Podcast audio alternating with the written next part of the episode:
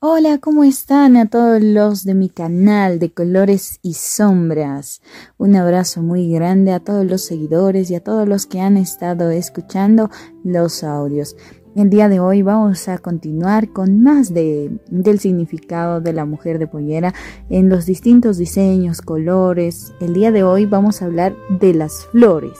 Las flores estampadas en las telas de la mujer de pollera que se utilizan, ¿no? Y son habituales. Todas aquellas flores que son tan bellas, pero por etnias y por étnicas también tienen un significado muy especial. Y también estaremos relatando sobre por qué Frida Kahlo utilizaba las flores o las denominadas rosas. Comenzamos. El lenguaje de las flores. ¿Por qué es tan especial? Porque simboliza algo distinto, el color también es muy importante, ya que esto significa regalar una rosa roja es una atención para una mujer, pero que tenga en su borde o en la tela estampada puede transmitir muchas cosas y muchos significados. Las manzanillas simbolizan la inocencia y la pureza. También simbolizan la seducción, la sensualidad, la fecundación. Las rosas rojas representan el amor apasional, el deseo también de amar. Simbolizan también eh, las flores que son denominadas, ¿no? Las pantulias o los tulipanes son aquellas que son como declaración de amor y de sinceridad. También las peonias son el lenguaje que simbolizan la timidez. También tenemos aquellas flores que son los claveles, son el descaro de lo cuidado, que simbolizan muchas cosas. Las rosas blancas simbolizan el amor romántico y la fidelidad.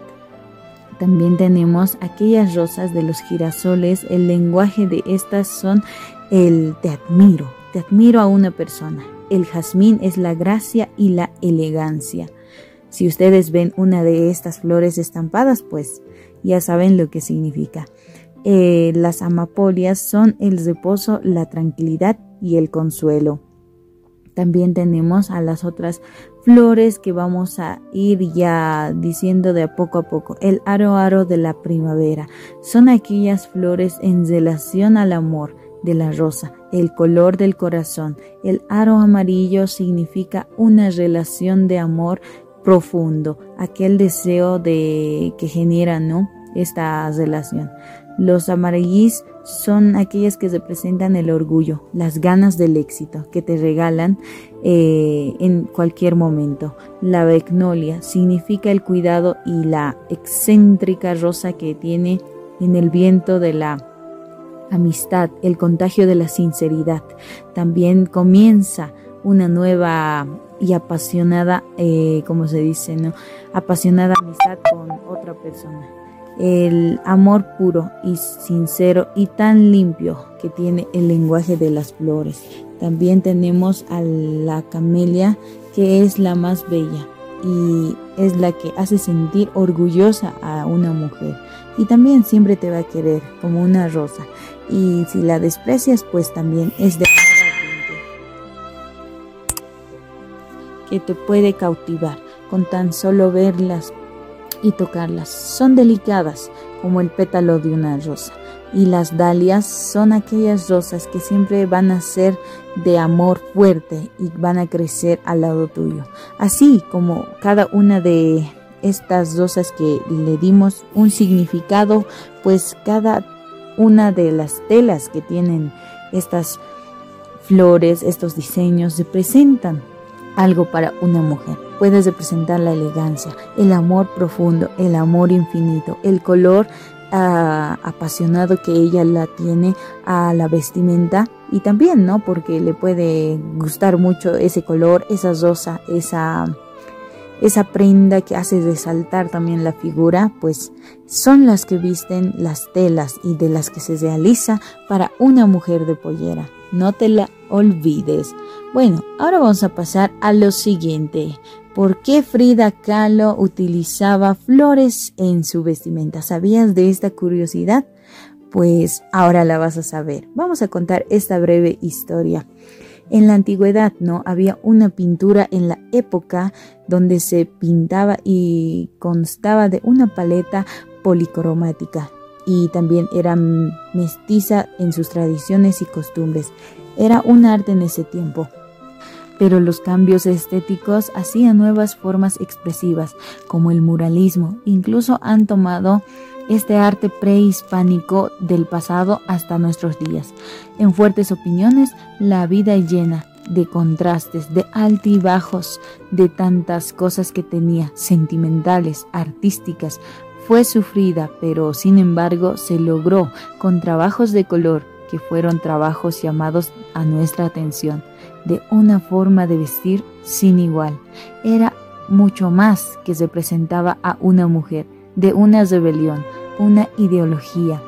Aquella mujer que aquella época era Carmen Frida Kahlo, que tenía esos años que desconcertaba esos coloridos vestidos estampados con floreados, simplemente porque ella siempre amó a la naturaleza y hacía de notar con sus tocados flores y solía utilizar más que todo las orquídeas, las orquídeas que eran símbolo de elegancia y también de feminidad, o las rosas que son cálidas, que prendía desde la esencia de la cultura de México y en su país de origen las flores entrelazadas de las famosas trenzas de su cabeza, que le daban un toque especial y único, excéntrico, pero a pocas mujeres que lograron permitir. Las pinturas de las plantas también ejercían alegoría emocional en muchas situaciones, también en el humor, también tenían doble significado en estas cosas. En ocasiones los personajes solían ser híbridos, pero expresaban con las rosas el significado de su humor, que se presentaba a sí misma a una persona o alrededor. Para ellas se presentaba una gardenia, eh, aquellas religiones tropicales que simbolizaban la dulzura y la pureza, la sinceridad y el amor en secreto. Los girasoles eran un obsequio, que simbolizaban la fidelidad del amor de esa persona. Aquellas rosas significaban gratitud y alegría, pero aquellas que también levantaban esa pasión de amor de primavera que vestía en ellas. El lirio o la ave del paraíso significaba en su cabeza la felicidad, la alegría y también significaba la belleza y la majestuosidad de esa persona. El tulipán representaba la declaración de amor. También había en esos tiempos la margarita, que era el tierno e inocente puro del corazón de una mujer. La orquídea, más sencilla que representaba el encanto de una mujer, tan pura, tan serena, tan dulce como la miel. También tenemos aquellas flores que son como el pétalo, lo denominaban como el pétalo de una rosa, son las mujeres, porque ellas son amables, tiernas, cariñosas.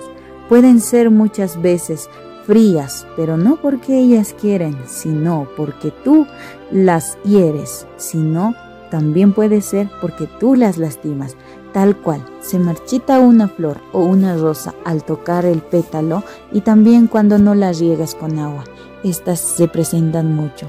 Así que, ojo, una mujer es más valiosa, no por afuera, sino por adentro, por la belleza interna, que muchas veces no lo expresa por sí misma, lo ve, lo, lo puede expresar y lo puedes ver a través de su vestimenta. Espero te haya gustado esta historia. Nos vemos en la próxima.